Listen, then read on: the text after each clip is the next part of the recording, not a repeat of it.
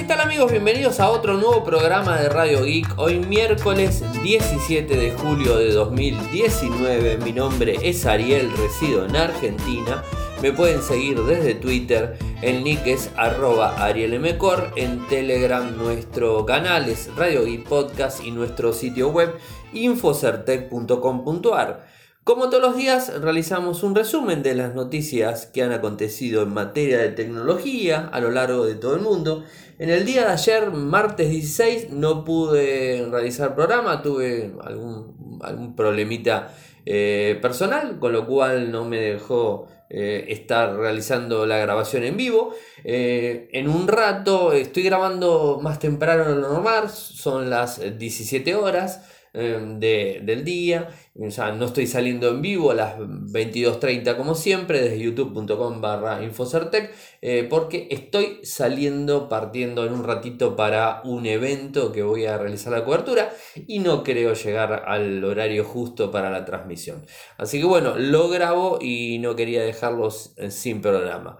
Cuando lo hacía offline, eh, esto no sucedía porque iba grabando en, cualquier horario. Al tener un, horario fijo de salir en vivo, es como hay veces, eh, bueno, termina complicándose, como se terminó complicando anoche. Ya no llegaba a grabarlo 22.30 y bueno, dije, grabaremos hoy, o sea, no queda otra. Grabamos hoy y salimos con un programa doble con las noticias que estuvieron del día de ayer y las del día de hoy. Aunque eh, son bastante parecidas de un lado y el otro. El tema central del día es el Xiaomi Mi A3 eh, que fue lanzado. Eh, vamos a hablar de las cosas buenas del equipo. Lo vamos a comparar con el Xiaomi Mi A2 del año pasado, donde hace falta realizar una comparación porque hay cosas buenas y cosas no buenas y cosas que se podrían haber mejorado. Pero no importa, ahora vamos a entrar, eso lo dejamos para el último tema del día. Les voy a estar contando también del nuevo Asmasfit eh, GTR, em, Facebook, eh, Facebook no, FaceApp, me, me traiciona la, la, palabra, FaceApp y los peligros que puede llegar a, tener utilizar esa aplicación, o sea, porque conseguimos un informe de la gente de Kaspersky donde explica un poco más el tema. Eh, después HTC, pensábamos que estaba desaparecida, que no iba a sacar ningún equipo. Bueno, sacó cuatro modelos que se van a vender en Rusia. Le voy a estar contando cuáles son. Facebook, ahí venía Facebook, no va a lanzar todavía su criptomoneda Libra. Les voy a contar el motivo.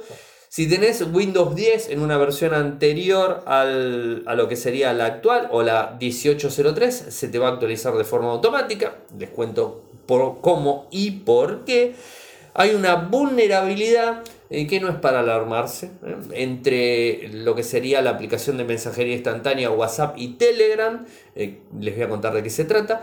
Y por último, una empresa de Elon Musk. Ustedes saben que Elon Musk, el multimillonario, tiene un montón de empresas y se dedica a todas estas cosas medias raras. Bueno, ahora en una cosa bastante más rara, podríamos decir en su empresa Neuralink, en donde quiere insertar chips dentro del cerebro de los humanos. Bueno, ya esto eh, sería mucho, pero bueno, les voy a estar les voy a estar eh, comentando eh, de qué se trata eh, cada uno de estos temas que hablamos. Ah, y me olvidaba, importantísimo. Estuvimos en el Musimundo Game, Gaming Week el sábado pasado, o sea, este sábado que, pasó. Estuvimos recorriendo, subimos el informe, van a tener el informe completo de de qué se trató, de qué tipo de juegos estuvieron ahí corriendo, las competencias, los torneos de eSport que se hicieron,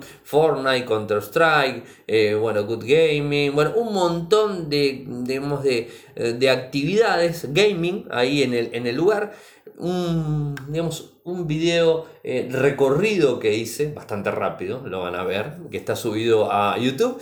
Y además de eso tuvimos una entrevista que realizamos a uno de sus directivos, que la subí el mismo, el mismo día, o sea, el mismo sábado a la noche ya estaba subida.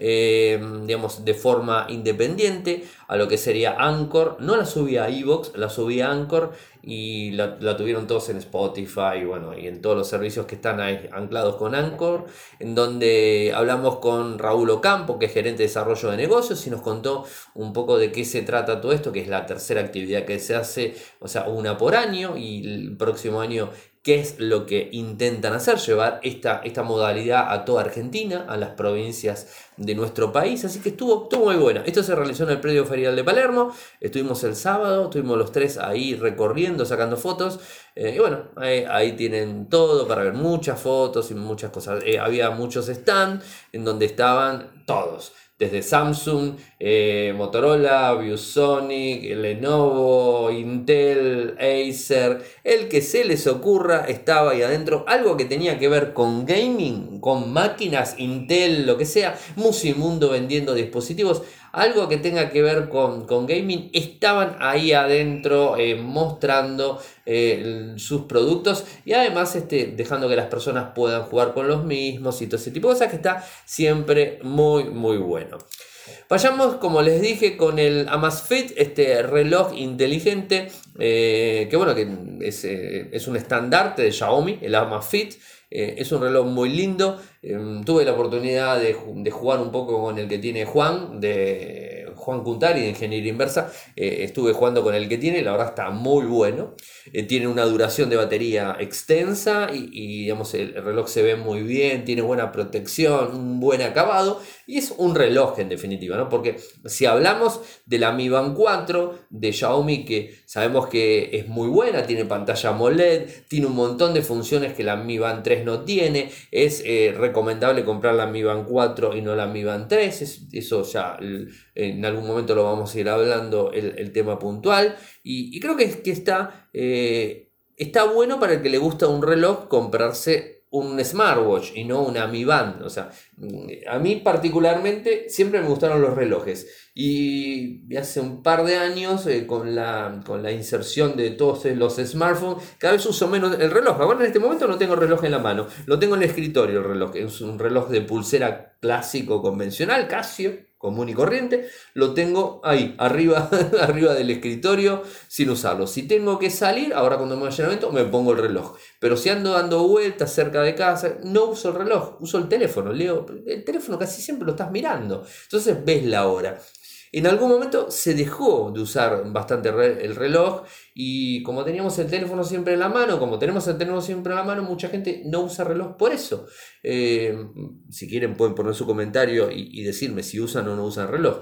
Eh, pero obviamente con la, eh, digamos, con la invención de los relojes inteligentes, en donde empezaron a acoplarse con los smartphones, que algunos son independientes, entonces como que las cosas fueron cambiando eh, y además este, la idea realmente es eh, poder tener el mismo reloj anclado al teléfono y de esa forma acceder, por ejemplo, a los mensajes que recibimos, a responder el teléfono, que es medio incómodo, pero se podría, sin sacar siempre el teléfono del bolsillo. Podemos ver un mensaje de WhatsApp, poder contestar un mensaje de WhatsApp, eh, cambiar la música, está todo interconectado. O sea que realmente dieron un, digamos, un refresh a lo que era el clásico reloj.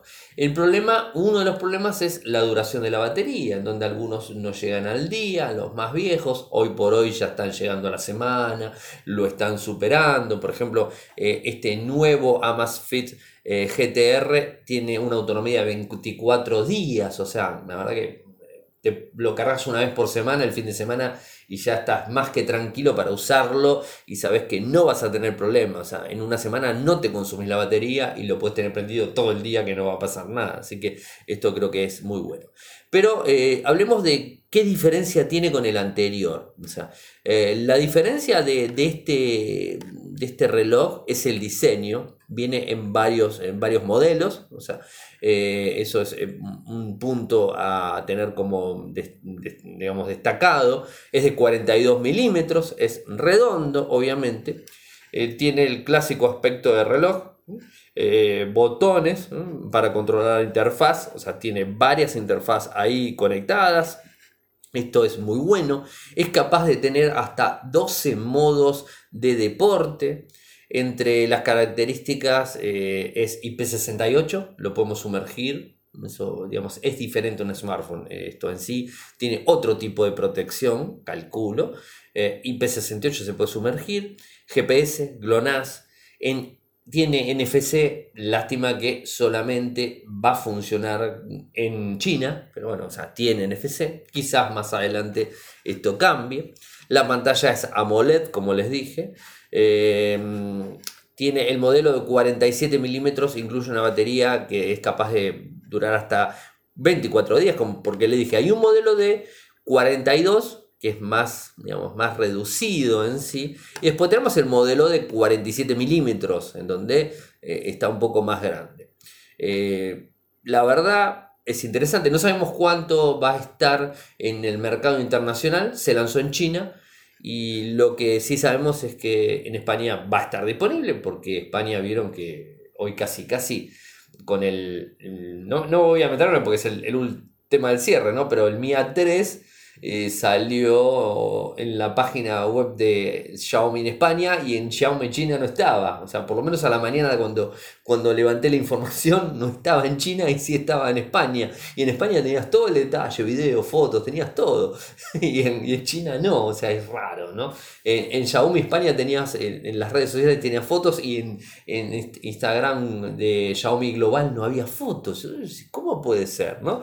Eh, es raro. Lo que pasa es que mm, realmente Xiaomi quiere empujarse al mercado europeo, lo está haciendo y está ganando y copando muchísimo el mercado, así que seguramente va a estar disponible muy rápido. Entonces, hagamos una comparación entre lo que sería yuanes y euros, como para tener una idea de los diferentes modelos de equipo.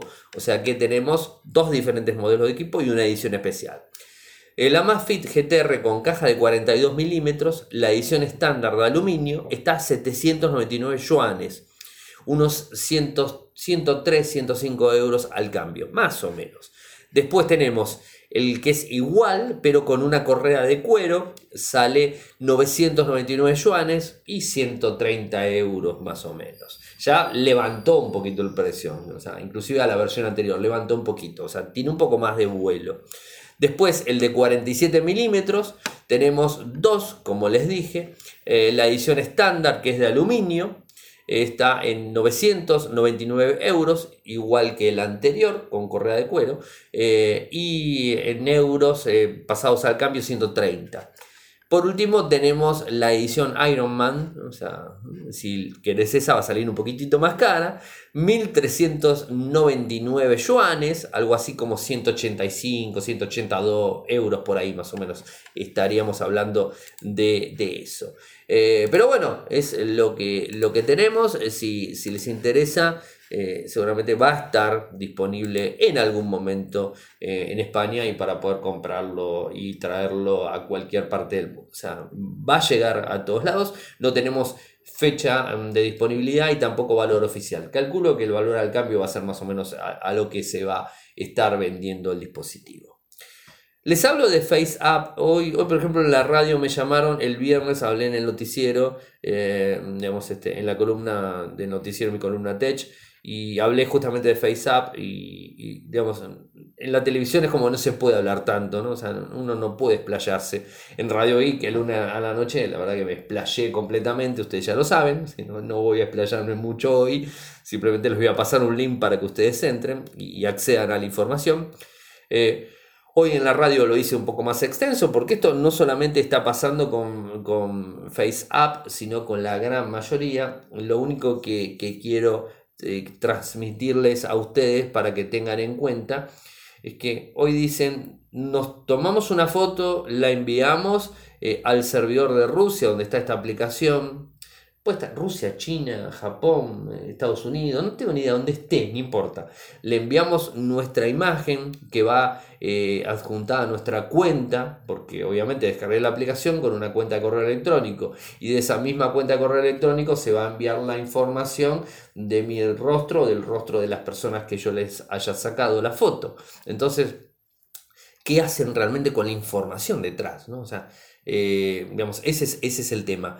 Y si hoy nos ponemos a, pensar realmente que muchas personas utilizan la detección facial. O sea, no hablemos de iPhone porque iPhone tiene lo que sería el Face ID, que, no tenés muchas opciones, Face ID o clave, ahí te quedas. En cambio, en Android tenemos más opciones. Tenemos el lector de huellas, la clave como tiene, como tiene iPhone y además el, digamos, el reconocimiento facial, de diferentes formas. Eh, entonces, ¿qué sucede? Si vos te sacás una foto, la, la cámara con esta aplicación te está tomando la misma, la está enviando al servidor donde corre eh, la inteligencia artificial, entonces está desde ese lado renderizando la foto. Es decir, como que te obliga a enviar la foto porque si no, no sirve. Tiene que enviarla la foto. No es que se te está haciendo la foto, no es una aplicación eh, que tenga inteligencia artificial. La inteligencia artificial está siendo desarrollada en un servidor eh, que está en la otra parte del mundo. ¿Se entiende? Entonces, es muy precisa la información que tiene. Sea, no es que no le envía la información al otro lado, sí se la envía. Entonces, ¿qué sucede? Si estamos utilizando cada vez más el reconocimiento facial para despertar un teléfono y a su vez el teléfono cada vez se está utilizando más para medios de pago, eh, ya sea por eh, Google Pay, Apple Pay o lo que se les ocurra que utilicen o que en algún momento tengamos, en Argentina no hay mucho, acá se utiliza mucho el QR para pagar, la verdad que funciona muy bien pero no importa, me están escuchando gente de México, que en México sí usa eh, lo que serían los pagos desde, desde las aplicaciones. En Estados Unidos también, en España también. Acá no, pero no importa, uno tiene que ser, eh, hablar de forma general. Entonces, va de vuelta. Si yo desbloqueo el teléfono de esa forma y mi teléfono entiende que soy yo, ¿qué, digamos, qué, em, qué seguridad tengo que una aplicación X, no esta, vamos, esta no, pero empieza la historia. cada vez va a haber más, más temas relacionados a, estas cuestiones, a eh, divisar a la persona, a saber quién es, a, digamos, a conocer su aspecto físico o lo que es eh, su rostro. Porque no es lo mismo que una selfie esto. Vos te tenés que poner directamente mirando a la cámara eh, y no, o sea, puedes poner una pose, lo que vos quieras, pero es la cara lo que toma, no toma el cuerpo. Si vos te moves un poco, se te va el, digamos, este, el, radio que tiene para detectarte el rostro, se va y no sirve. Con lo cual te está diciendo que está intentando sacar la mejor foto. Es lógico, tiene que trabajar sobre la cara, o sea, tiene que trabajar sobre tu cara. Si vos tenés una barba, por ejemplo, no te lo va a detectar bien y, ahí no va a poder hacer retoque porque hay algo que le está entorpeciendo. Si vos te pusiste una bufanda, te pusiste un gorro, la cosa cambia porque también. Pero si tenés la cara limpia mirando el teléfono, te va a modificar sobre la cara limpia. Entonces esa información va. Ahora, si esa información después se contrasta y sirve para que después un smartphone se desbloquee, o sea, muy conspiranoico el tema, ¿no? No importa, pero quiero que entiendan este punto. Este tipo de aplicaciones eh, afecta eh, o va directamente en contra de la privacidad. Eh, incluso más de lo que puede llegar a ser Facebook, de lo que puede llegar a ser Google, de lo que puede llegar, porque no sabemos a quién le van a vender tampoco esa información. O sea, ¿A quién le van a vender? Ah, muchos me van a decir, no, Ariel, pero tiene un sistema freemium de pago, que si vos querés la opción para que te haga no sé qué, tenés que pagar en ese lo. Sí, buenísimo, van a ganar plata de esa forma. Eh, porque de alguna forma tienen que ganar, pero tampoco sabemos cómo le van a vender la información a otro. Eh, ya se los dije el lunes, el 24 se estrena una película muy buena, El Gran Hackeo, así que ahí va a hablar mucho de esos temas y, todo lo que les estoy diciendo van a ver que, tiene muchísima, muchísima relación. Es cómico, está bueno, es gracioso, eh, es todo lo que ustedes se le ocurran, la verdad, sí, o sea, no voy a mentirlo, es verdad. Eh, pero estamos resignando cada vez más eh, nuestra, nuestra privacidad y ahora estamos brindando nuestra identidad directamente. Mm, ese es el tema.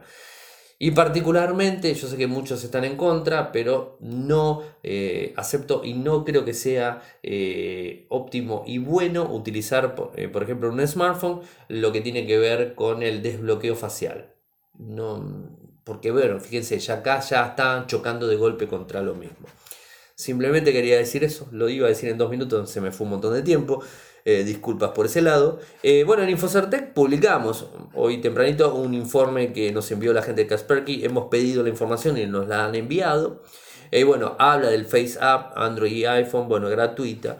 Em, puede tanto alboroto eh, por utilizar la aplicación dañar la privacidad de los usuarios? ¿Qué tan seguras son las aplicaciones que utilizan reconocimiento facial? Bueno, estos son los cuestionamientos que hicieron. La opinión de los expertos de seguridad.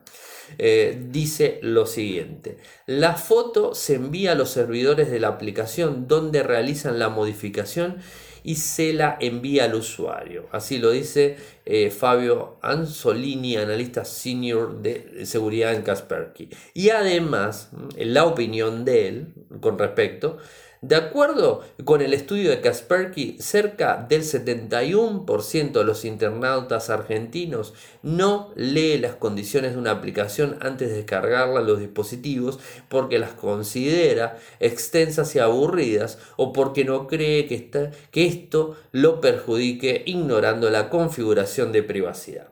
A todo esto se suma, en el caso de FaceApp, al utilizar inteligencia artificial para realizar las modificaciones de reconocimiento facial, el propietario de la empresa podría vender estas fotos a empresas de este tipo y estos datos pueden ser utilizados fácilmente por ciberdelincuentes para falsificar nuestra identidad. ¿Mm?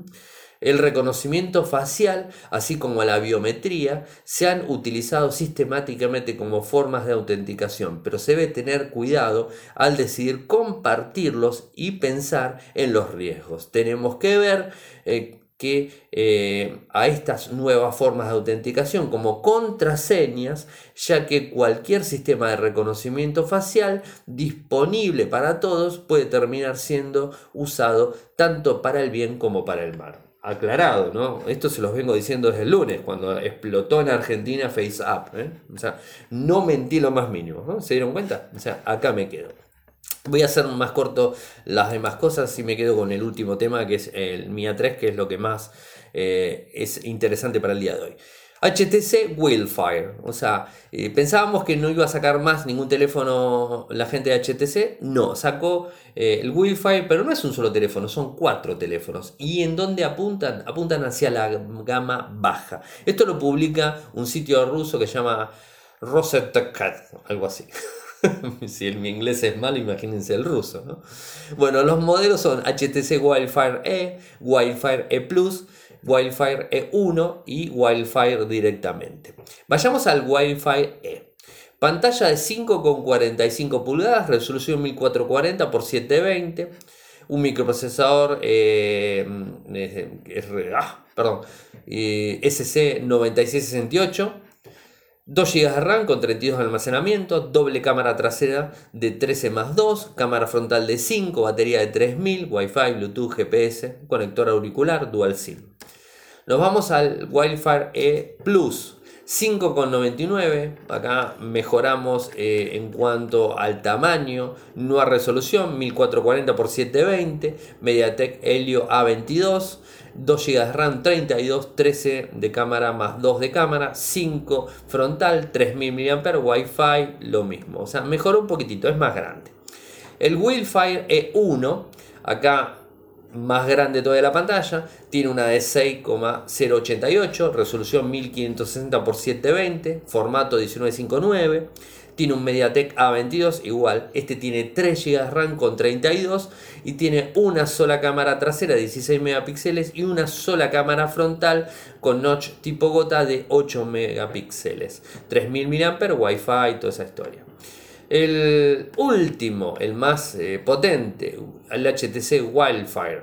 Este eh, viene con una pantalla de 6,21 resolución 1520 x 720 trae el formato de, el aspecto de 19.9 tiene un MediaTek P23 su numerito 3 eh, GB de RAM 32 de almacenamiento este trae doble cámara eh, principal 16 más 5 y la cámara frontal es notch tipo gota con 16 megapíxeles y sube la batería a 3500 mAh estos son los equipos Valores hasta el momento no tenemos, en dónde va a estar disponible tampoco. Eh, está publicado en Rusia, con lo cual va a ser el lugar donde va a ser este, vendido el dispositivo, pero ahí nos quedamos. Si tenés una PC con Windows 10 versión 18.03 o anterior a esa, sabelo que se te va a actualizar sin que te dé ningún tipo de eh, chance a decirle que no. Lo va a hacer directamente. Esto va a ser una actualización compulsiva hacia Windows 10 May 2019. Update. Esa es la realidad. Y es por un tema de seguridad. Microsoft dice que es un tema de seguridad y una de buena experiencia y que no queda otra. O sea, la noticia es bastante, bastante corta eh, y la actualización va hacia todos los Windows 10, repito, de versión 18.03 o anterior. ¿Mm? Esos van a ser actualizados a la eh, May 2019. Así que fácil y rápida. Eh, me queda ver lo de, lo de Libra, cortita también. Eh, ¿Se acuerdan la, eh, la, criptomoneda Libra de Facebook mm, que la desarrolla la empresa Calibra? Ahí fue el error que me hice yo en ese momento. bueno, mm, en un discurso em, que realizó David Marcus, el jefe de la filial Calibra, el martes 16, o sea, ayer, dijo que no iban a lanzar todavía Libra hasta no haber solventado las dudas regulatorias que hay en torno a ellas. Eh, bueno, Marcus hablaba em, en un discurso esta semana con el Comité Bancario del Senado de Estados Unidos, eh, frente al cual también se han sentado otros gigantes tecnológicos, Amazon, Google, Apple, bueno, varios ahí. ¿Qué es lo que dijo Marcus? Facebook no ofrecerá Libra hasta que hayamos abordado por completo las preocupaciones regulatorias y recibido las aprobaciones apropiadas. Libra es una herramienta de pago, no una inversión. ¿Quién está preocupado con todo esto? Todo el mundo estamos, o sea, hasta los usuarios de Facebook estamos preocupados.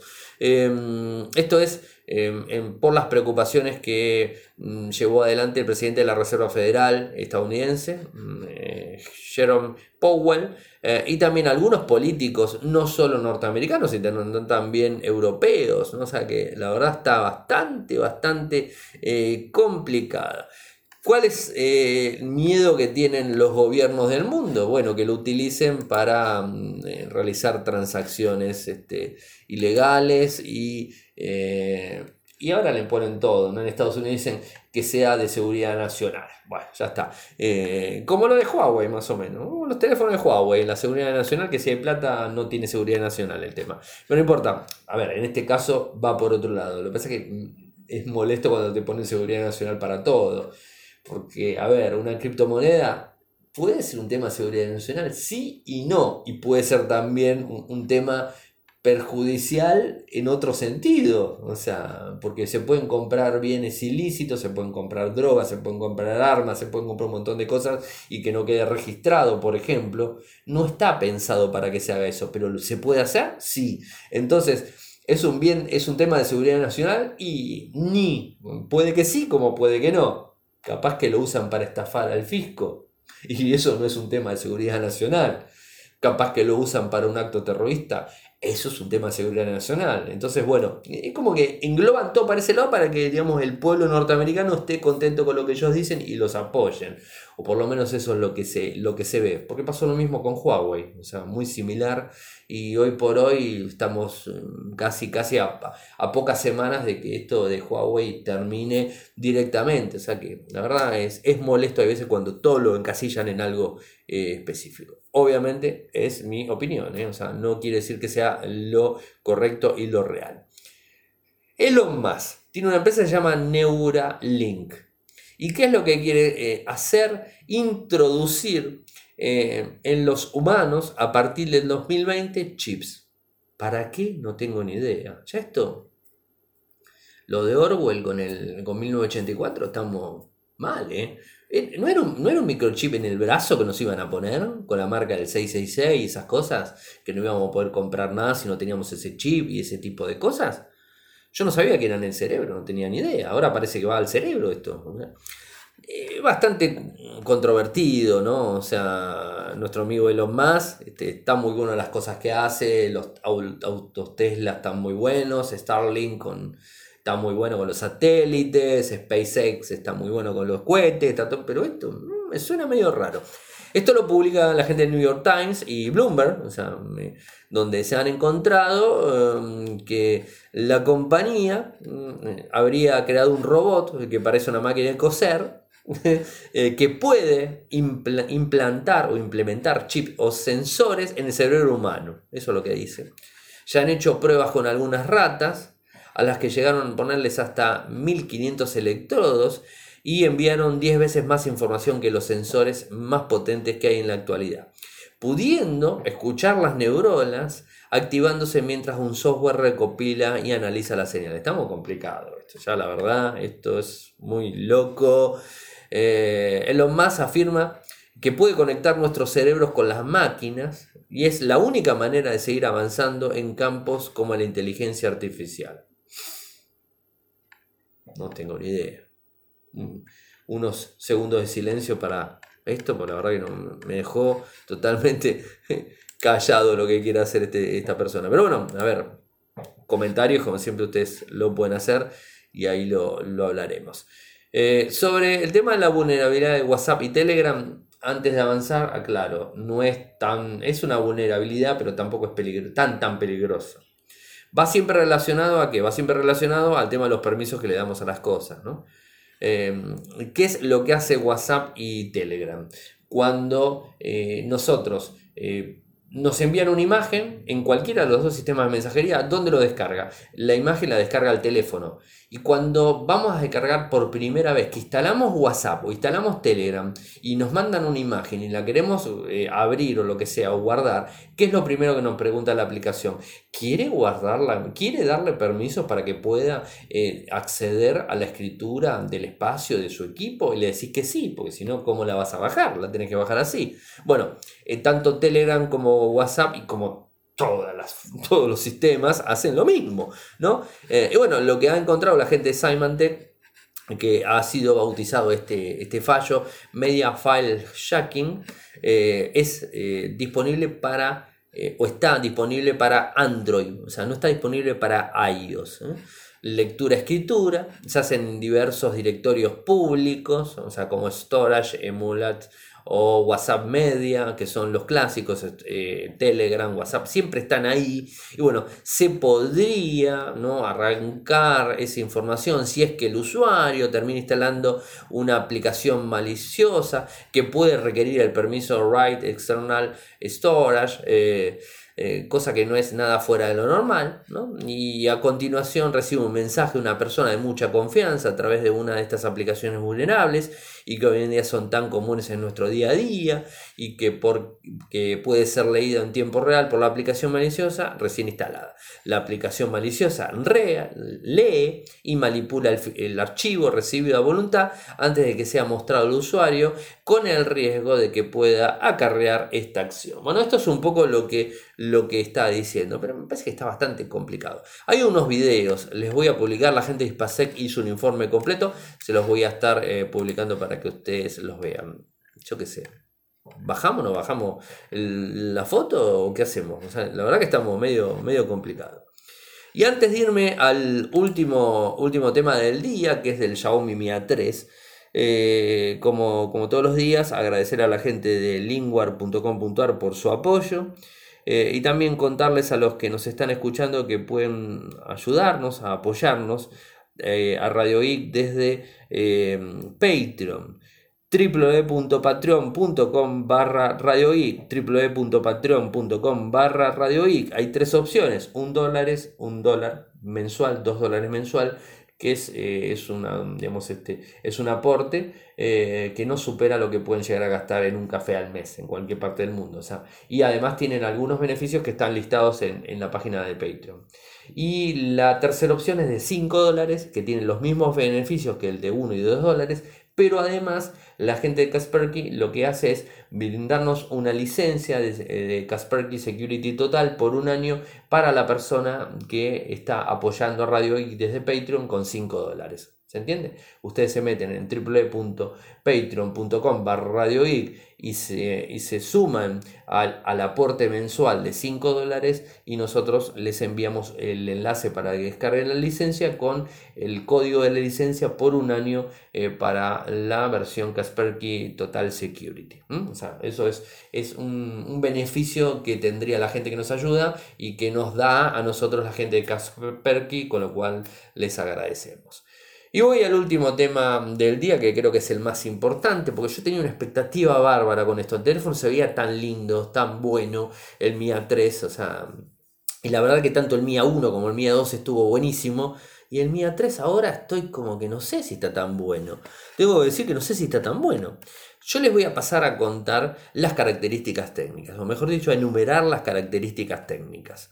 Em, y cuando les enumere las características técnicas, eh, voy a ir después y nos vamos a, ir a comparar el MIA 2 contra el MIA 3. Y lo que sí tengo que decir, en principio, que todas las imágenes que vimos eran correctas, pantalla AMOLED era correcta, notch tipo gota era correcto, tres eh, lentes en la parte trasera era correcto, eh, Android One obviamente sabíamos que venía por ese lado, y que iba a ser más grande, bueno, ahí. Así que voy a avanzar con, los puntos, los features del equipo. Tenemos una pantalla de 6,88, 6, eh, eh, no es 6.1, es 6.088 pulgadas. AMOLED HD+, con una relación de aspecto de 19.59 y una resolución de 1560 x 720 píxeles. El microprocesador es un Snapdragon 665 con GPU Adreno 616. Trae todos los modelos 4 GB de RAM de memoria, LPR4. Hay dos modelos en almacenamiento, 64 y 128. En cuanto a la cámara, tenemos una triple cámara principal de 48 megapíxeles con un foco de 1.79, una gran angular de 8 megapíxeles y una de profundidad de 2 megapíxeles. La cámara frontal es de 32 megapíxeles con un foco de 2.0. Viene con una batería de 4030 mAh con carga rápida Quick Charge 3.0. Viene con Android One 9.0 eh, Pi. Sus dimensiones 153,58, 71,85, 8,45 y 174 gramos. Eh, eh, como es una pantalla AMOLED y no trae lector de huellas, algo que confirmamos que las vimos en las fotos y que hoy lo podemos compartir y saber, es que trae lector de huellas en pantalla. O sea, trae lector de huellas en pantalla, es pantalla AMOLED, tiene lector de huellas frontal. Tiene USB-C, pero le ingresaron el jack 3,5, que está muy bueno bueno.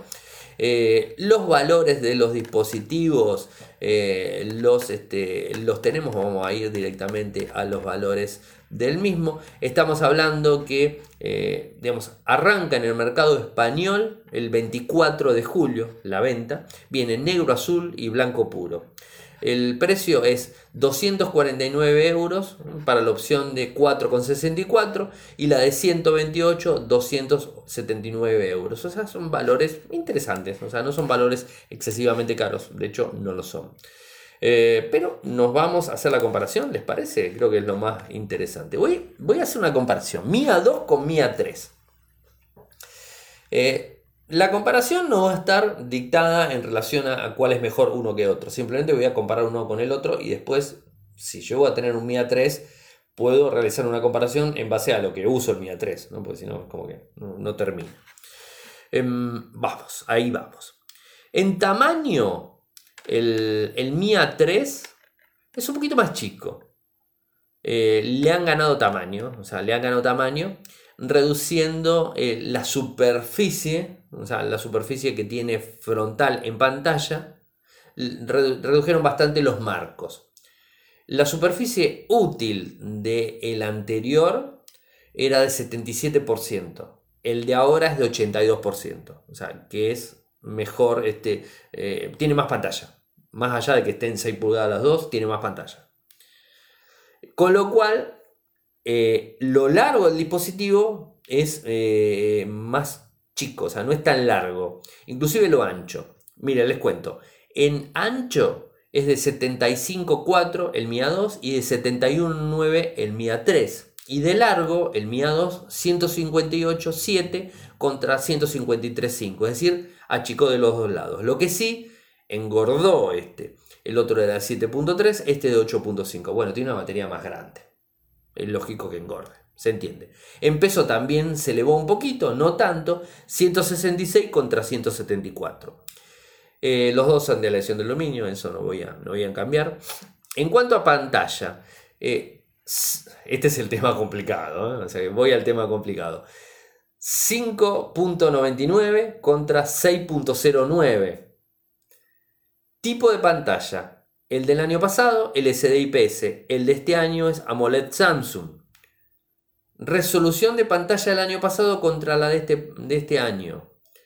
El año pasado tenía una resolución de 1080 por 2160.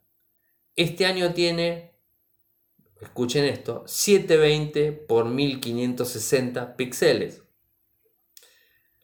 Después, en densidad, estamos hablando de 403 píxeles por pulgada cuadrada, la del año pasado, y este año estamos hablando de 282 píxeles por pulgada cuadrada.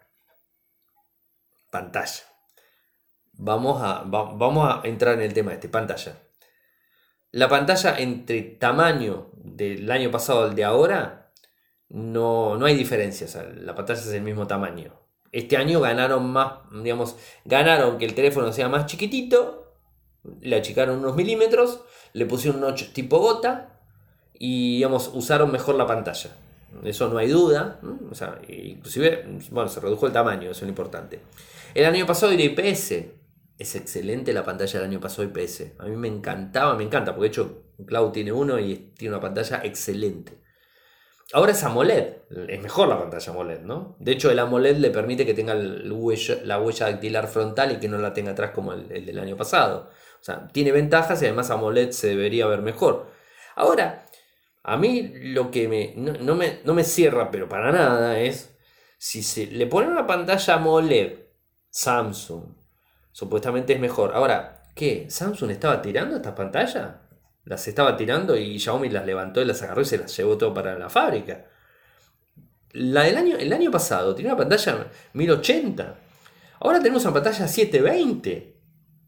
El año pasado, ¿se acuerdan ustedes cómo critiqué el Motorola One porque tenía una pantalla 720? Y se acuerdan que ah, el año pasado me pasó al revés.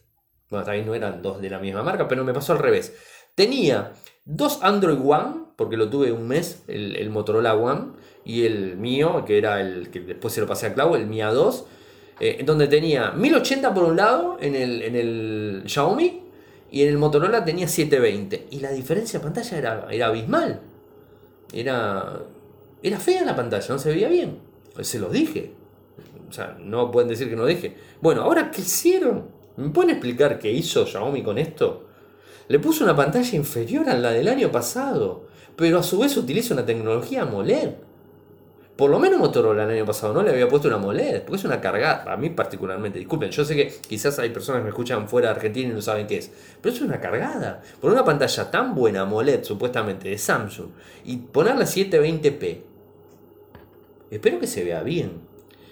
Ahora voy a otro punto, otro punto. Tengo que los puntos por pulgada cuadrada, ustedes saben lo que es, o sea, es la cantidad de puntos que puede meter en una pulgada cuadrada, digamos, este, es la, digamos, es la imagen de la pantalla. Mientras más puntos tengan una pulgada cuadrada, mejor se ve. O sea que mientras más tiene, mejor se ve. El del año pasado era 403. Este año son 282. Un poquito más del medio. Con lo cual se ve todo peor que a la mitad que lo que se veía el año pasado. No, no, no me cierra. No, no, me cierra. Sí, tiene Corning Gorilla Glass 5, pero esto es una protección arriba. Esto tiene lodo lo mismo, pero no entiendo. ¿Qué pasó con la pantalla? ¿Qué pasó con la pantalla? Supuestamente tenemos que ir para mejor, no para peor.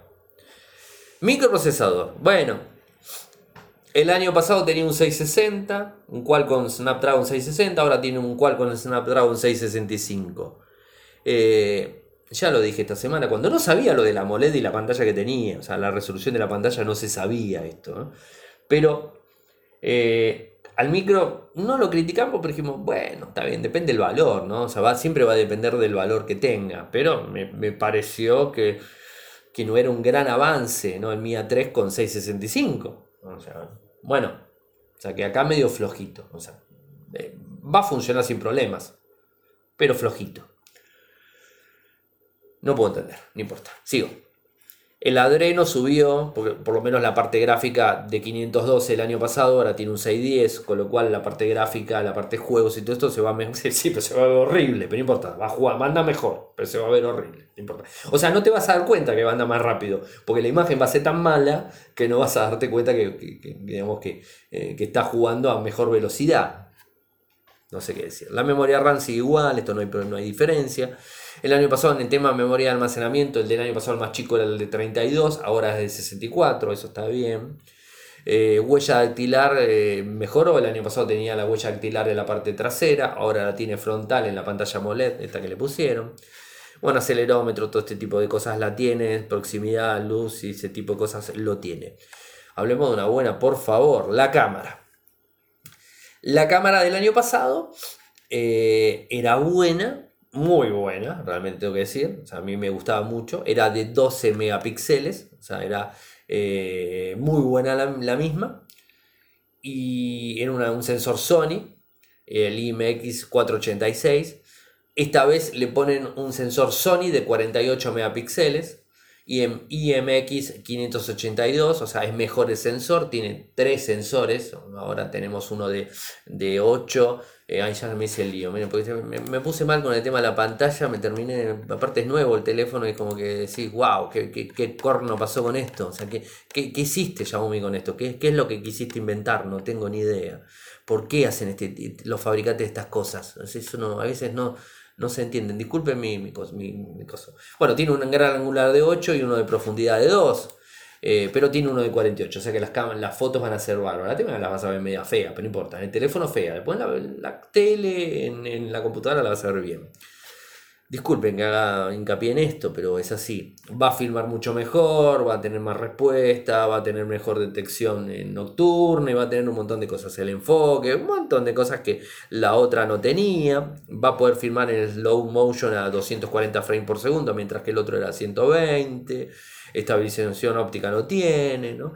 Y la cámara de selfie es mejor, que la del año pasado era media flojita. A pesar de que era 20 megapíxeles, era media flojita. A mí no me, no me gustaba del todo. La de este supuestamente debería ser mejor, es de 32 megapíxeles. Eso es, es bastante bueno. En el tema de las redes, en, 4G parece que tiene más bandas, o sea, tiene un poquito más de bandas, pero no mucho más, o sea, no hay gran diferencia. Es eh, nano SIM, doble nano SIM, ambos equipos. En cuanto a Wi-Fi, utiliza las mismas bandas, esto no hay diferencia.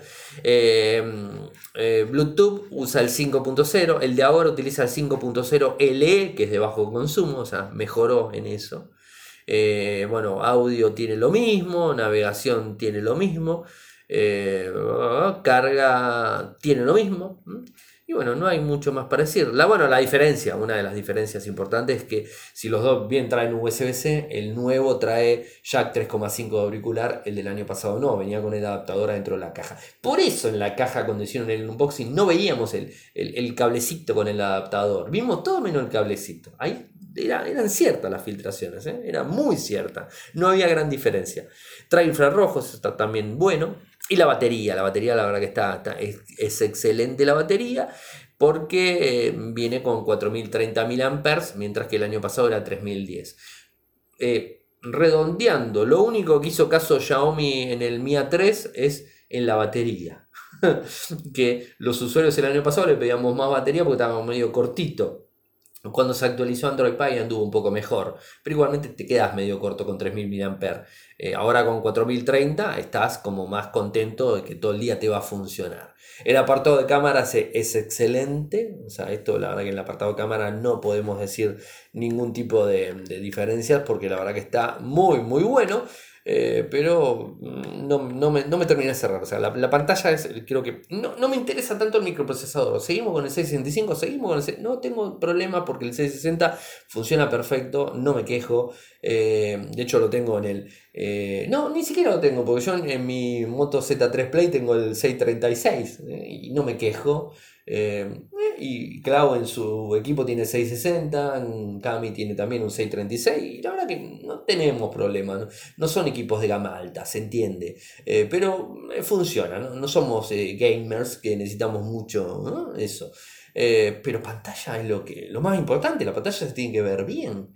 El año pasado criticamos al Motorola One, pero ahora tenemos que criticarlo a este, por la pantalla este quiero verlo, pero las especificaciones técnicas hablan por sí solas, son bajas las especificaciones, así que no sé qué decir con esto. Espero los comentarios de ustedes, eh, si lo comprarían, si no lo comprarían, y los valores están más o menos como el del año pasado cuando se lanzó. Ahora van a bajar los del MIA 2 seguramente, eh, pero van a, estos eh, están en los mismos casi valores que el del año pasado. Y sigo diciendo lo mismo, miren lo que les voy a decir, si consiguen un Xiaomi Mi, Mi 2 del año pasado, eh, y dice, ah, no, Ariel, lo que pasa es que a mí me gustaría uno de... Hace una cosa, cómprense el de 6 GB de RAM con, eh, con 128 de almacenamiento interno, que le va a salir más o menos igual que este. Y la única diferencia que van a encontrar es que no van a tener un gran angular, porque realmente la cámara trasera es excelente del, del Mi A2. No van a tener problemas. Y bueno, la batería, que, que se lo va a hacer. No todo lo podemos tener, ¿no? Eh, pero es un, un, golazo realmente comprarse el Mi A2 del año pasado. Eh, con 128 eh, y 6 GB de RAM. Yo creo que va a funcionar más rápido que este. Miren, me juego totalmente que va a funcionar más rápido. Y si no, uno de 4 con 64 es ideal. Nosotros acá tenemos uno de, uno de 4 eh, con 32 y Clau no se queja. Yo lo usé también, me quejaba un poco por el espacio, pero la verdad que no hay problema. y lo van a conseguir y es un equipazo realmente para comprarse. este Voy a esperar verlo, a ver qué pasa. Eh, yo siempre dije, y, desde que compré el Mia 2, eh, dije voy a esperar el Mia 3 para cambiar y comprarme un Mia 3. Pero la verdad que eh, no, me da mucho interés en un Mia 3. O sea, es como que el notch en gota, sí, está bueno, yo qué sé. El, el, AMOLED no, no, me genera, o sea, es como que necesito una pantalla, necesito buena pantalla, ¿no? no quiero una pantalla. Ya hoy por hoy no es que seamos exigentes, pero si vamos a pagar queremos le habrían puesto un IPS común, una IPS similar a la que tiene el MIA 2. O sea, evidentemente quisieron reducir gastos eh, con la pantalla, quisieron reducir gastos también con el tema del micro y después gastaron más con, con los lentes. A mí, la verdad, no me cierra. Esperemos que quizás, como se había dicho, salga un modelo que sea el Plus. Se había dicho eso. Que salgan un MIA 3 Plus o un nombre parecido. Si sale, quizás ahí cambien la pantalla. Pero si va a venir igual que con esta pantalla, la verdad que no, sirve. Ahora, si lo vitaminizan y le ponen más pantalla, mejor pantalla, ¿no? o sea, mejor resolución, mejor puntos por pulgada, mejor pantalla, mejor micro, porque se había hablado de un 730 en su momento, después habló de un 710. Si le ponen eso, iba a salir como 50 euros más, una cosa así. Ya no sé si conviene tanto porque realmente la ganancia del MIA 1 y del MIA 2, lo bueno del MIA 1 y MIA 2 era eh, el costo. Acá no, estoy viendo, estoy viendo un costo normal de este eh, y habrá que ver el, costo de, una versión Plus, si es que la sacan también. Una versión Lite sí, quizás este sea la versión Lite y la versión Plus sea la otra. Lo que pasa es que tiene un precio de versión común, no de Lite. El Lite era más barato. ¿Se acuerdan, no? Pero bueno, yo qué sé, es eh, opiniones personales. Bueno, gente, eh, terminamos el programa de hoy. Disculpen que no lo hice en vivo disculpen ayer que no, que no pude estar. Eh, saben que pueden seguirme desde, Twitter. Mi nick es arroba arielmcor. En Telegram nuestro canal es Radio y Podcast. Nuestro sitio web infocertec.com.ar. Mi correo electrónico arielmcor.gmail.com. Muchas gracias nuevamente y nos estaremos reencontrando mañana. ¡Chau!